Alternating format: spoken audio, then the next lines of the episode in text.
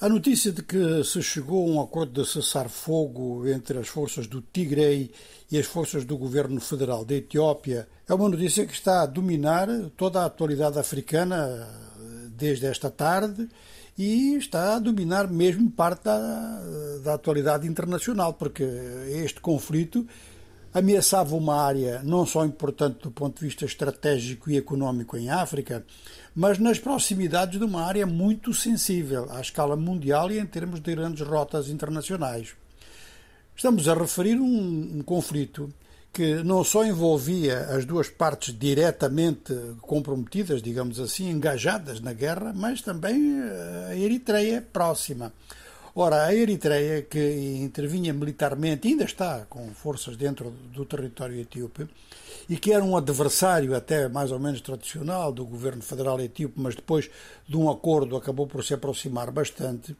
é um regime extremamente autoritário e a sua presença num conflito extrafronteiriço é uma ameaça suplementar, ou seja, que é um risco muito grande envolver tropas uh, de um regime desse tipo.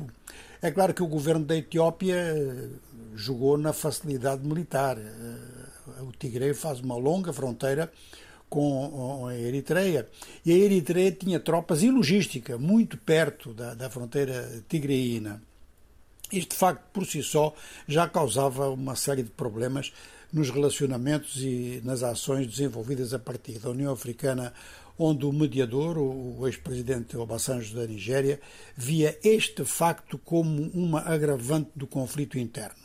Mas depois as coisas prolongavam-se, porque está-se muito perto do Corno da África, a Somália olhava para tudo isto com bastante interesse, nos casos com preocupação, umas forças com preocupação, outras com satisfação,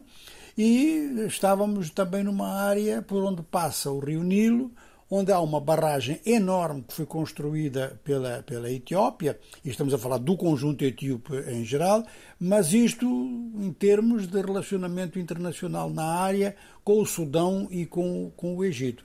Ou seja, um conflito de caráter militar interno que, por diversas razões, não podia deixar de se internacionalizar. Então, este acordo vem na sequência de uma longa conversação, vamos dizer assim, uh, em bastidores, através da União Africana e através da diplomacia também dos Estados Unidos. Mas desde o dia 25 do mês passado para cá, na África do Sul, em Pretória, decorria então uma negociação direta entre delegações do Tigray e, e, do governo de Addis Abeba. Não foi muito tempo, portanto, digamos que esta reunião, este encontro, estes encontros uh, em Pretória foram já convocados quando se sentia que havia condições para assinar um acordo. Agora vamos ver os mecanismos no terreno, é sempre esse o problema. Os mecanismos no terreno e a boa vontade das duas partes. Esta boa vontade, num caso de guerra, às vezes decorre apenas do cansaço da guerra. E esta guerra está a cansar muito os dois lados, de maneira que há alguma chance de que o acordo venha realmente a ser cumprido.